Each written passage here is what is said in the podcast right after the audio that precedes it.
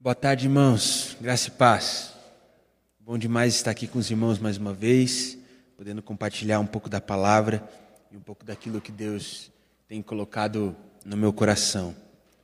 Normalmente, quando nós já estamos estressados, cansados com as atitudes de uma pessoa, a gente vai lá, respira fundo e falamos a famosa expressão: Olha, eu lavo as minhas mãos Faz aí da sua vida o que você quiser. E normalmente nós falamos isso quando alguém é muito teimoso, quando alguém não consegue enxergar o quanto está errado, ou quando alguém está prestes a fazer uma grande besteira. Parece que nós só lavamos as mãos e decidimos não fazer mais nada, quando nós já não temos mais nada para fazer. Mas pensa comigo, meus irmãos, se nós temos a certeza que o nosso Deus é um Deus soberano sobre todas as coisas. Se nós temos a certeza de que a vontade de Deus é boa, perfeita e agradável, e se nós sabemos que todas as coisas cooperam para o bem daqueles que amam a Deus, nós não deveríamos lavar as nossas mãos apenas quando já não temos mais saída, mas em todos os momentos da nossa vida. E é por isso que eu acredito que na nossa vida com Deus, nós, como cristãos, devemos sempre lavar as nossas mãos, mas também arregaçar as nossas mangas.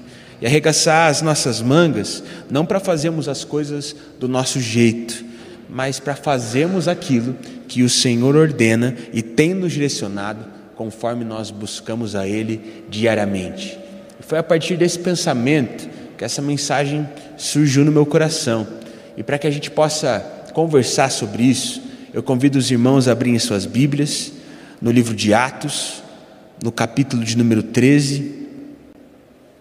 Nós vamos ler do verso 44 ao verso 52. Atos, capítulo de número 13, do verso 44 ao verso 52. Eu vou ler a palavra na tradução NVT, se os irmãos conseguirem mudar a tradução para conseguirem acompanhar junto comigo, seria uma benção. Atos, capítulo de número 13, do verso 44 ao verso 52, onde a palavra do Senhor diz assim: No sábado seguinte, quase toda a cidade compareceu para ouvir a palavra do Senhor. Quando alguns dos judeus viram as multidões, ficaram com inveja, de modo que difamaram Paulo e contestavam tudo o que ele dizia. Então Paulo e Barnabé se pronunciaram corajosamente, dizendo: Era necessário que pregássemos a palavra de Deus primeiro a vocês, judeus. Mas uma vez que vocês a rejeitaram e não se consideraram dignos da vida eterna, agora vamos oferecê-la aos gentios. Pois foi isso que o Senhor nos ordenou quando disse: Finge você uma luz para os gentios, para levar a salvação até os lugares mais distantes da terra.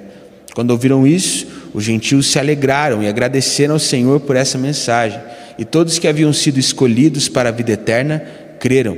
Assim, a palavra do Senhor se espalhou por toda aquela região. Então os judeus, instigando as mulheres religiosas influentes e as autoridades da cidade, provocaram uma multidão contra Paulo e Barnabé e os expulsaram dali. Eles, porém, sacudiram o pó dos pés em sinal de reprovação e foram à cidade de Icônio e os discípulos estavam cheios de alegria e do Espírito Santo. Vamos orar mais uma vez, irmãos? Senhor Deus Pai, nós te agradecemos, Senhor. Te agradecemos por essa tarde, por esse momento de louvor, mas principalmente te agradecemos pois sabemos que o Senhor já está aqui. E tendo essa certeza que nesse momento nós te pedimos para que o Senhor quebrante os nossos corações, Pai. É tendo essa certeza que nós te pedimos para que o Senhor venha falar conosco, para que possamos entregar toda a nossa vida em Suas mãos e desfrutarmos do Seu cuidado, mesmo nos momentos mais difíceis, Pai. Que possamos não apenas dizer que somos totalmente Teus, mas que as nossas atitudes, que a nossa postura comprovem isso. É isso que, isso que nós pedimos nessa tarde. Em nome de Jesus, amém. Irmãos, eu acredito que a partir desse texto que nós acabamos de ler, nós podemos refletir em relação a três coisas. E a primeira coisa que eu gostaria de refletir com os irmãos em relação a esse texto de Atos é a seguinte: quem é cheio do Espírito tem resultado de forma natural. No capítulo 13 do livro de Atos, principalmente ali no início do capítulo, nós podemos ler que Paulo e Barnabé, eles foram enviados para pregar o evangelho em outras localidades.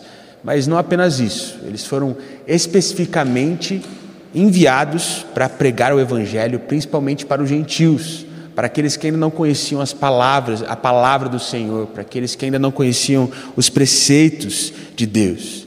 E todas as vezes que eles chegavam em uma nova cidade para pregar o Evangelho, eles primeiro pregavam o Evangelho para os judeus nas sinagogas, ou seja, eles primeiro pregavam para aqueles que já conheciam as Escrituras, eles pregavam para aqueles que já conheciam as leis do Senhor, que já sabiam os ensinamentos de Deus. Ele pregava eles pregavam para essas pessoas primeiro, e só depois eles pregavam a mensagem para os gentios. E nessa cidade do texto que nós lemos, quando eles estavam, não foi diferente. Eles pregaram primeiro nas sinagogas, e nas sinagogas eles foram desprezados por muita gente, principalmente pelos líderes judaicos. Mas mesmo com esse desprezo, muitos pediram para que eles voltassem na outra semana. E nos versículos que nós lemos, a gente pode perceber que na outra semana, quase toda a cidade compareceu para ouvi-los. Não apenas judeus, não apenas aqueles que já frequentavam as sinagogas, mas todo tipo de pessoa estava ali para ouvir o que Paulo e Barnabé tinham para compartilhar. Ou seja, eles estavam fazendo diferença naquela cidade, mesmo com os líderes judaicos contestando tudo aquilo que eles diziam. Porque na cabeça desses líderes, Paulo e Barnabé, eles não eram bons o suficiente. Na cabeça desses líderes, Paulo e Barnabé não eram capacitados o suficiente. Na cabeça desses líderes, Paulo e Barnabé, eles estavam perdendo tempo e não chegariam a lugar nenhum com aquilo. Mas mesmo assim, eles estavam cheios de Deus e por isso eles tiveram grandes resultados. É o que a palavra nos diz. E muitas vezes nós nos vemos em situações parecidas com a de Paulo e de Barnabé não em relação a sermos perseguidos por autoridades judaicas, mas de menosprezarem quem nós somos e o que nós podemos ser e fazer. Todos nós, no nosso coração, temos o desejo de viver uma vida boa, de vivermos algo bom, de termos uma vida satisfatória, de fazermos algo que seja relevante nas nossas vidas e na vida das pessoas. Mas parece que muitas vezes as pessoas duvidam da nossa capacidade. Diante disso, nós normalmente respondemos de duas formas. Ou nós desistimos completamente devido a essa desconfiança que os outros sentem em relação a nós e aos nossos sonhos, ou nós buscamos sozinhos provar que aquelas pessoas que nos menosprezaram estão erradas. Mas aqui nesses versículos, nós aprendemos com Paulo e Barnabé o que deve ser feito em situações como essa. Não buscarmos o nosso poder para fazer então cessar a desconfiança dos outros, mas o poder de Deus em nós, para que ao invés de termos resultados forçados, possamos ter resultados naturais, simplesmente por nos entregarmos ao Senhor de todo o coração. Esses dias eu ouvi a história de um homem que falou bastante ao meu coração. Esse homem ele gostava muito de escrever e de ler histórias de ficção ele tinha como seu maior sonho se tornar um escritor. E na época dele, na cidade onde ele morava, tinha apenas um jornal que era publicado, vendido e distribuído. E toda quinta-feira tinha uma sessão nesse jornal onde um conto era publicado.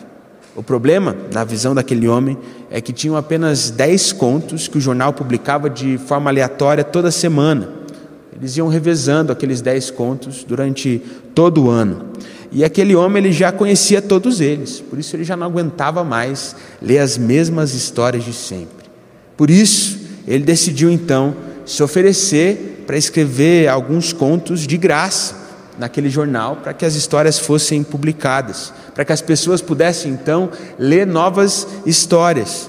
Mas ele foi completamente menosprezado. Disseram que ninguém lia aqueles contos lá toda quinta-feira e que aqueles contos só eram publicados para tapar um buraco que eles precisavam tapar toda quinta e que se eles fossem publicar alguma coisa ou algum conto, eles com certeza não iriam publicar algo que tinha sido escrito por uma pessoa como ele. E aí, em um primeiro momento, ele ficou completamente magoado com aquilo. Afinal, ele ofereceu o trabalho dele de graça e recusaram. E o pior de tudo, humilharam ele com as palavras que foram ditas. Mas, conforme o tempo foi passando, a paixão daquele homem era tanta por escrever que ele decidiu que ele ia imprimir os seus contos toda quinta-feira e distribuí-los de graça por conta própria no maior número de casas que ele conseguisse. E surpreendentemente, aquilo começou a virar sucesso. E as pessoas queriam cada vez mais contos. E para aguentar distribuir o material, ele então começou a cobrar um valor semanal de cada um que recebia o conto. E aquilo começou a ser mais lido que o próprio jornal que lhe havia sido oferecido para trabalhar de graça. Tudo isso porque ele não deu ouvidos aos que os outros estavam dizendo e decidiu fazer aquilo que estava queimando no seu coração.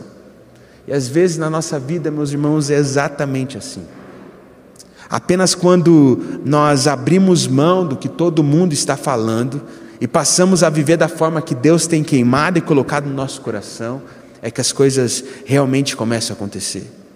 Não da forma que nós queremos, não no tempo que nós desejamos, mas quem é cheio do Espírito, quem busca ser cheio do Espírito, começa a ter resultados e ter frutos que são muito bons, de forma natural.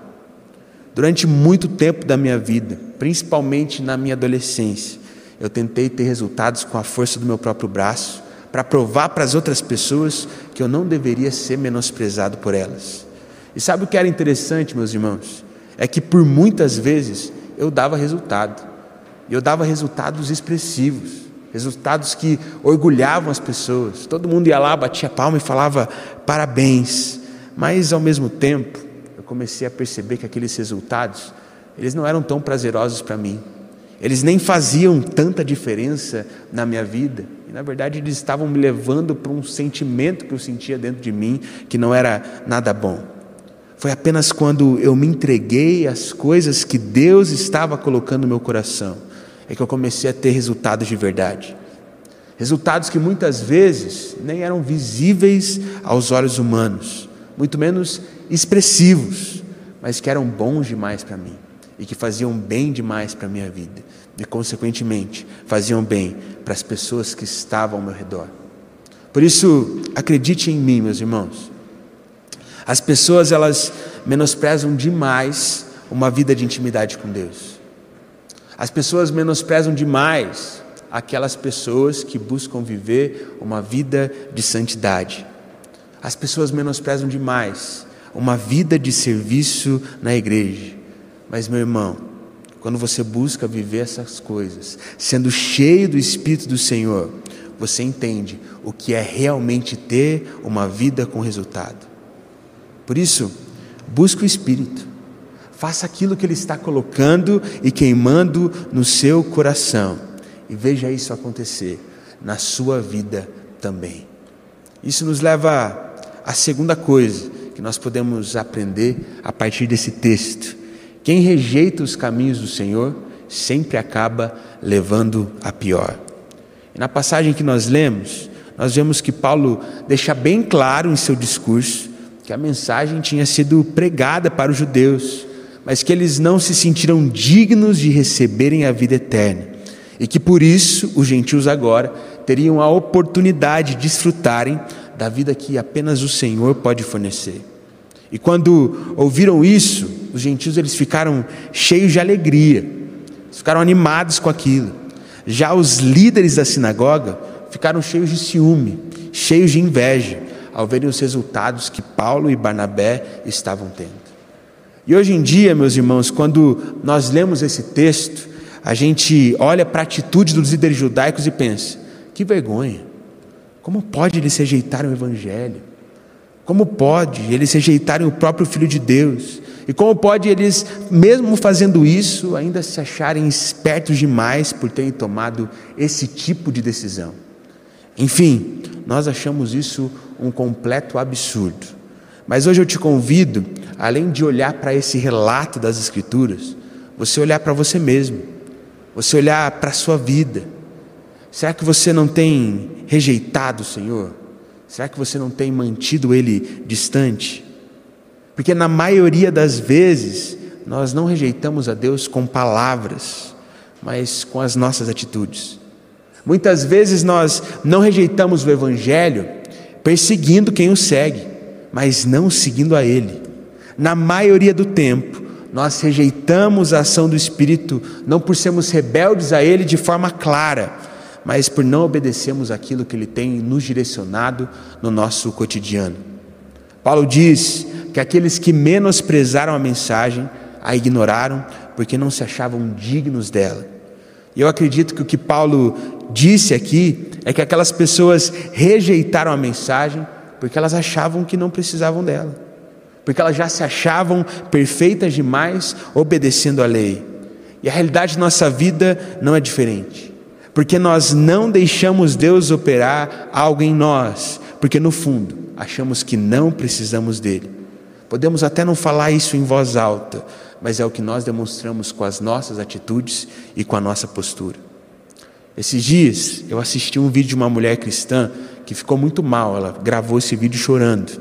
Ela ficou mal porque ela ouviu da boca do próprio filho que ele não era amado por ela. E ela achou aquilo um absurdo. Afinal, ela trabalhava para pagar as contas dele. Depois do trabalho, ela ia lá e se esforçava ao máximo para realizar as tarefas de casa. Então, o filho ter tudo que ele precisava para realizar as coisas no seu cotidiano. Ela ainda estava sempre se dedicando ao máximo, dando tudo que ela tinha, para que o filho pudesse ter tudo do bom e do melhor. E mesmo assim não estava bom para ele. Aquilo era um absurdo completo na cabeça daquela mãe. E quando ela falou isso para o filho, o filho ficou sentido, porque ele percebeu que tinha deixado a mãe magoada mas ao mesmo tempo ele disse o seguinte: Olha, mãe, eu sei tudo o que você faz por mim e o quanto você se esforça para que tudo isso aqui aconteça. Mas ao mesmo tempo, apesar de você fazer tudo isso, você nem pergunta como eu estou, você nem sabe o nome dos meus amigos, você tem pagado por tantas coisas e eu tenho recebido tudo aquilo que você tem pagado para que eu receba, mas faz muito tempo que eu não recebo de você. Um abraço, um beijo. Por isso, por mais que você faça tudo isso por mim, mesmo assim, eu não me sinto amado por você. E muitas vezes, eu acredito que Deus tem esse mesmo sentimento em relação a nós, porque Ele vê a gente se esforçando para fazer coisas por Ele, mas não vê a gente querendo passar tempo com Ele. Ele vê a gente se esforçando para vir na igreja, mas ao mesmo tempo percebe que a gente não busca Ele da forma como nós deveríamos quando estamos aqui. Fazemos de tudo, pensamos na nossa agenda, nas nossas tarefas, no que nós iremos fazer amanhã, mas quando estamos aqui não buscamos a Ele com todo o nosso coração. Deus ouve as nossas palavras bonitas, mas ao mesmo tempo Ele percebe que essas palavras elas não provêm de um coração quebrantado. Por isso, as nossas palavras e o nosso discurso até dizem que nós aceitamos a Jesus, mas as nossas atitudes o rejeitam completamente. Um aspecto que eu gosto muito da vida e da trajetória de Davi era a forma como ele era rápido para se arrepender. Eu realmente acredito que esse foi o grande segredo dele para ele então se tornar o homem segundo o coração de Deus. Ele não era perfeito, mas todas as vezes que ele cometia um erro, ele já se arrependia e buscava cometê-lo nunca mais. Toda vez que ele cometia um deslize, ele sofria. E não apenas por causa das consequências desse deslize, mas porque ele sabia que ele não deveria ter se afastado dos mandamentos do Senhor. Ele sabia que ele não deveria ter feito as coisas que o coração humano dele achava melhor. E o que eu percebo nas nossas vidas, meus irmãos, é que o nosso problema é que muitas vezes nós somos como Davi na arte de cometer deslizes, mas não somos como ele na rapidez para se arrepender e mudar. E por isso, assim como os líderes religiosos que rejeitaram Paulo e Barnabé, a gente fica até com ciúmes dos outros, querendo ter uma vida igual a eles, querendo ter uma vida melhor do que a gente tem, mas sempre tendo uma vida insatisfatória porque não nos entregamos à mensagem de Jesus e não vivemos a partir dela. Acredita, meu irmão, quem rejeita a mensagem, e a ajuda de Jesus sempre vai se dar mal. Por isso, não escolha os caminhos do Senhor apenas através das suas palavras, mas com as suas atitudes também. Não aceite Jesus apenas da boca para fora, mas demonstrando isso com tudo que você é, com tudo que você faz. Não aceite Jesus apenas pelo que você aparenta ser, mas de todo o seu coração. Pois quem rejeita os caminhos do Senhor sempre quebra a cara ou fica fingindo que está tudo bem. Enquanto quem segue os caminhos de Jesus desfruta de algo que é muito melhor. Isso nos leva à terceira e última coisa que nós podemos aprender a partir desse texto de Atos. É possível ser cheio de alegria apesar das lutas que enfrentamos. No texto que nós lemos, nós podemos ver que, mesmo depois de terem sido bem-sucedidos na missão de pregar o Evangelho naquela cidade, Paulo e Barnabé eles foram perseguidos pelos líderes do povo, que mobilizaram ali várias pessoas, uma multidão, para que eles fossem expulsos daquela cidade. O que a palavra aqui nos diz é que quando eles foram expulsos, eles sacudiram a areia dos pés como sinal de reprovação. Mas mesmo assim, saíram daquela cidade cheios de alegria e cheios do Espírito Santo. Esses dias, eu estava assistindo um vídeo de uma repórter que foi expulsa de uma manifestação. E sabe, irmãos, eu fiquei mal por aquela mulher, mas mal mesmo, assim. A vontade que dava era descobrir quem era e ir lá dar um abraço nela. Porque as pessoas olhavam para ela com um olhar de raiva, assim, era um olhar de puro ódio. As pessoas falavam palavras horríveis para aquela mulher. E tinha gente até jogando água, jogando um monte de coisa para ela ir embora o mais rápido possível, só porque ela estava ali tentando fazer o trabalho dela. E foi uma situação extremamente desagradável. E a cara dela mostrava isso de forma bem clara. Ela estava segurando muito para não chorar. E eu imagino o quanto aquilo foi marcante de forma negativa na vida daquela mulher. Eu tenho plena certeza que naquele momento, nada que alguém fizesse ou falasse poderia fazer com que ela se alegrasse. Nem se ela recebesse a melhor notícia da vida dela logo depois daquela experiência. Eu realmente acredito que ela não conseguiria se alegrar. E olhando para esses versos da Bíblia, a gente pode perceber que foi algo muito semelhante que Paulo e Barnabé passaram. Mas no último verso do texto que a gente leu, nos diz que, mesmo assim, eles ainda estavam alegres. E eu não sei você, irmã, mas para mim isso não é normal. Porque às vezes, por um comentário de uma pessoa que eu nem ligo tanto, parece que a minha vida já desmorona, já vai tudo para baixo. Parece que por uma coisinha que deu errado no meu dia, parece que a gente já está jogando tudo para o ar. Por um plano que não deu certo, a gente já é totalmente dominado pela tristeza. Mas Paulo e Barnabé eles eram diferentes, pois eles eram cheios do Espírito de Deus. E quem tem o Espírito de Deus se alegra em todo o tempo, não porque nada de ruim acontece, mas porque está sempre disposto a ser cheio do Espírito apesar das circunstâncias, apesar das lutas. E uma outra coisa que me impressiona bastante na vida de Davi era a forma como ele se alegrava no Senhor. E é claro que ele teve muitos momentos difíceis, muitos momentos tristes. Os salmos que ele escreveu deixam isso muito claro. Mas nós podemos ver que, para o tanto de lutas que Davi teve, ele sempre estava alegre em um nível diferente do normal. Porque Davi ele foi menosprezado por seu pai. Afinal, quando Samuel foi ungir um dos filhos do seu pai para ser o próximo rei de Israel, Davi nem foi chamado pelo seu pai para participar daquela conversa. Mas mesmo assim, mesmo com esse desprezo, ele desfrutava da alegria do Pai Celestial enquanto pastoreava ali as suas ovelhas. Mesmo sendo ungido por Samuel para ser o próximo rei de Israel, ele foi perseguido por Saul de forma severa e passou por muitas dificuldades nesse período de transição, e mesmo assim, nunca deixou de se alegrar no Senhor. Davi viu um filho recém-nascido morrer. Davi viu os seus filhos fazendo coisas e tomando caminhos horrorosos, deploráveis. Davi viu o seu filho traí-lo para se tornar rei de Israel, para ocupar o seu lugar. Mas em todos os momentos, ele louvava o Pai e se alegrava nele, pois ele era cheio do Espírito do Senhor.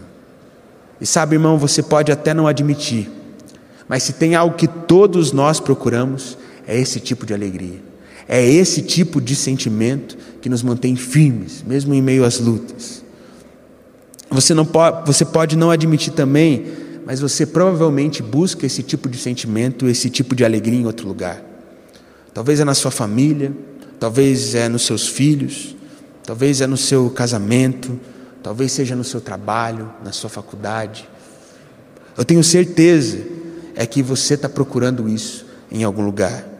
Mas a verdade é que se você buscar esse tipo de sentimento em qualquer outro lugar, a não ser no Senhor, você vai falhar miseravelmente. Salomão, filho de Davi, é prova disso.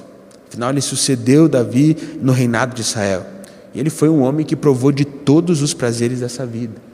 Ele era muito rico, ele poderia ter qualquer coisa, e ele fez tudo que um homem poderia fazer. Mas mesmo depois de desfrutar tudo isso, ele concluiu de que nada fazia sentido debaixo do céu. Salomão começou o seu reinado muito bem, mas quando ele deixou de se alegrar no Senhor para buscar alegria em outras coisas, a vida dele foi indo ladeira abaixo. Salomão, ele percebeu que a verdadeira alegria, que o verdadeiro desfrutar, não vinha de desfrutar de tudo aquilo que o homem poderia ter. Faltava alguma coisa. Nos entregarmos completamente ao Senhor. E eu tenho plena certeza que apesar dele ter tido tudo o que ele quis, ele trocaria tudo o que ele tinha só para sentir essa alegria que Paulo e Barnabé sentiram após serem expulsos daquela cidade. E talvez você também trocaria muita coisa para ter o sentimento desses irmãos. Talvez você trocaria tudo que você tem só para ter certeza de que você teria um sentimento de se manter firme apesar das suas lutas. E para nossa alegria, essa alegria, a alegria do Senhor, está disponível para nós. É só a gente buscar Ele que essa alegria vem.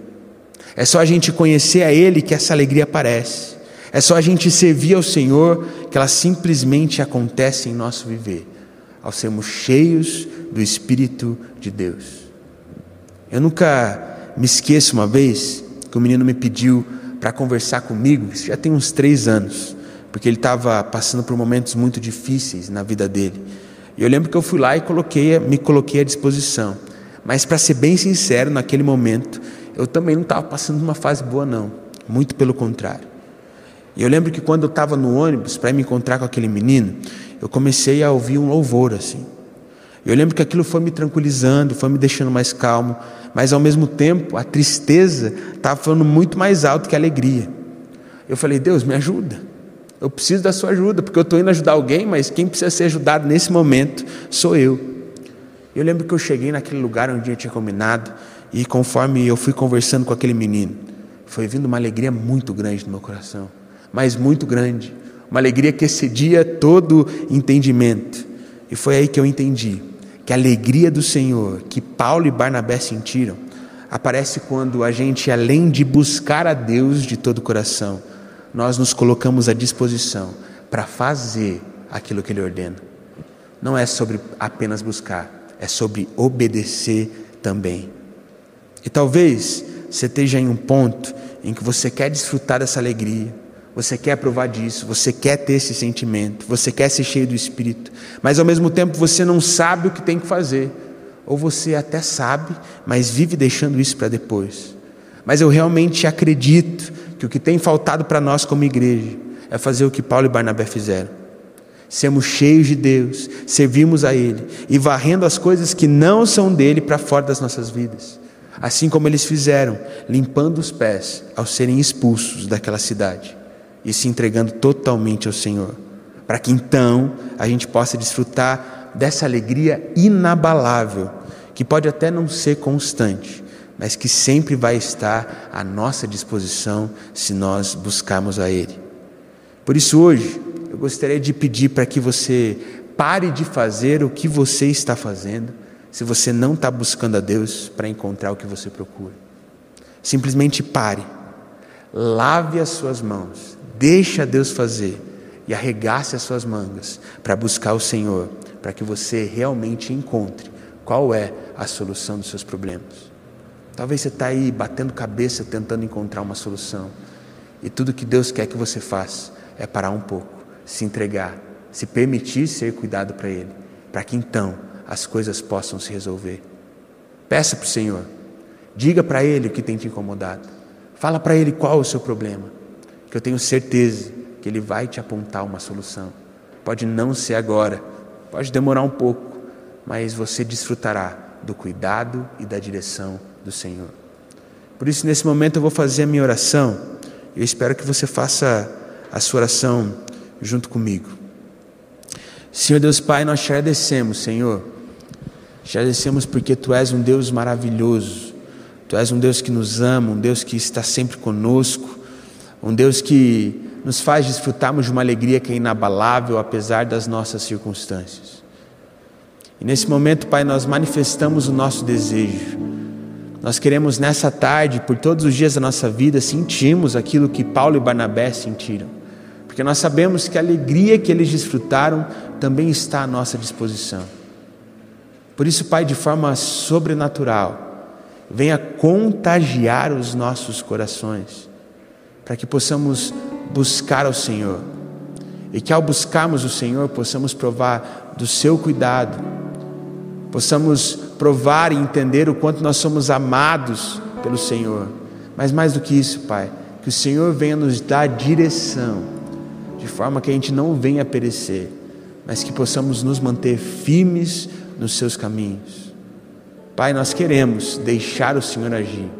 Por isso, nessa tarde, nós lavamos as nossas mãos e falamos: faz o que quiser das nossas vidas, Pai, e nos capacita para vivermos a Sua vontade pois nós temos certeza que ela é boa, perfeita e agradável. É isso que nós pedimos, em nome de Jesus. Amém.